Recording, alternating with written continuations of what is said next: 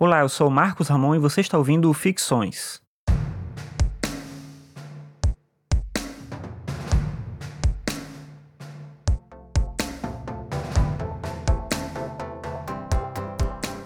Recentemente eu retomei uma atividade que eu tinha iniciado ano passado e tinha parado no finalzinho do ano, que era escrever para um site chamado Nintendo Blast.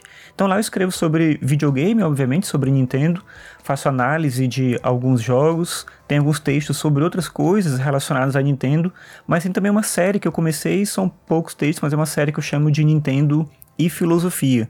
Então, num texto eu falei lá sobre Super Mario e o conceito do eterno retorno do Nietzsche. No outro eu falei sobre Mega Man, a ideia de racionalidade técnica, filosofia da mente. E recentemente, agora no retorno, eu escrevi um texto sobre Pokémon e a ideia de liberdade a partir do existencialismo.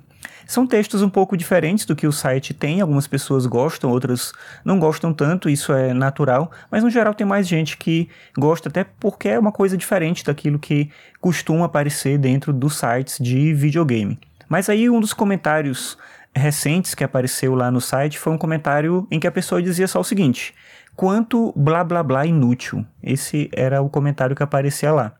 E aí, a princípio, eu acho que não há um problema esse tipo de comentário, porque a negação do conhecimento não é uma coisa nova. A filosofia, assim como a arte a literatura, elas sempre foram questionadas de alguma maneira. Sempre teve alguém que disse que eram formas de conhecimento que eram inúteis, que não serviam para nada, que era uma forma de perder tempo, que era melhor se ocupar de uma outra coisa. Isso sempre aconteceu em alguma medida. Mas hoje até a ciência é colocada em descrédito e a coisa parece que ganha uma proporção diferente. Parece que a gente tem hoje uma situação diferente do ponto de vista da negação do conhecimento. E quando o conhecimento ele passa de fato a ser considerado como um problema e não a ausência de conhecimento é um problema, mas o fato de você discutir, de você debater, de você refletir, quando tudo isso é colocado como se fosse um entrave para a sociedade, aí eu acho que a gente começa a entrar num campo um pouco perigoso. Como eu falei, a negação do conhecimento não é uma coisa nova. O Platão já fazia essa distinção, falando do filósofo, aquele que amava a sabedoria,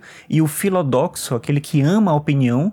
E ter opinião parece algo bom, é algo bom de maneira geral, mas o problema é quando a gente se apega à nossa opinião e não tem uma atitude de buscar o conhecimento, de aceitar que outras pessoas podem ter conhecimentos relevantes sobre determinadas coisas, que a gente pode aprender com elas. Então, o amante da opinião é esse que tem uma opinião sobre alguma coisa e a opinião dele basta. E a gente vive num mundo em que isso passa a se tornar uma questão realmente importante. O mesmo Platão que eu mencionei antes, que falava dessa diferença do filósofo e do filodoxo, ele também criticava a democracia porque ele achava que a democracia era uma forma de ditadura da maioria. E se a maioria ama a opinião, a gente entra no problema. Para resolver isso, Platão defende um governo aristocrático, em que os governantes são os mais sábios, os mais virtuosos, aqueles que têm de fato algum conhecimento. Eu discordo do Platão nesse aspecto, eu ainda acho que a democracia é um caminho melhor mas de vez em quando eu fico pensando um pouco sobre isso. E se a gente entrar num campo de fato de ditadura da maioria em que a maior parte das pessoas nega o valor do conhecimento? E se essas pessoas forem as pessoas que determinam as políticas públicas, que organizam os espaços de debate, que gerenciam recursos para pesquisa, para ensino, para qualquer atividade que de fato possa promover ou deveria promover o enriquecimento da sociedade, não do ponto de vista do dinheiro especificamente, mas também do ponto de vista de uma melhoria da qualidade de vida das pessoas, do entendimento delas sobre elas mesmas. E se a maioria que de fato ocupa ali esse espaço de poder for uma maioria que ama a opinião e nega o conhecimento. Eu quero crer que não, mas às vezes eu fico pensando se não estamos nos aproximando de um mundo desse tipo, um mundo em que o conhecimento é visto como algo a ser negado e a ausência de conhecimento, o reino, o domínio da opinião, é aquilo que deveria ser valorizado. Esse é um caminho perigoso e eu espero que a gente consiga fugir disso para um espaço em que ainda vale a pena falar, refletir, discutir com cuidado, com atenção, respeitando aquelas pessoas que têm algo para dizer, aprendendo a ouvir e sabendo também como falar.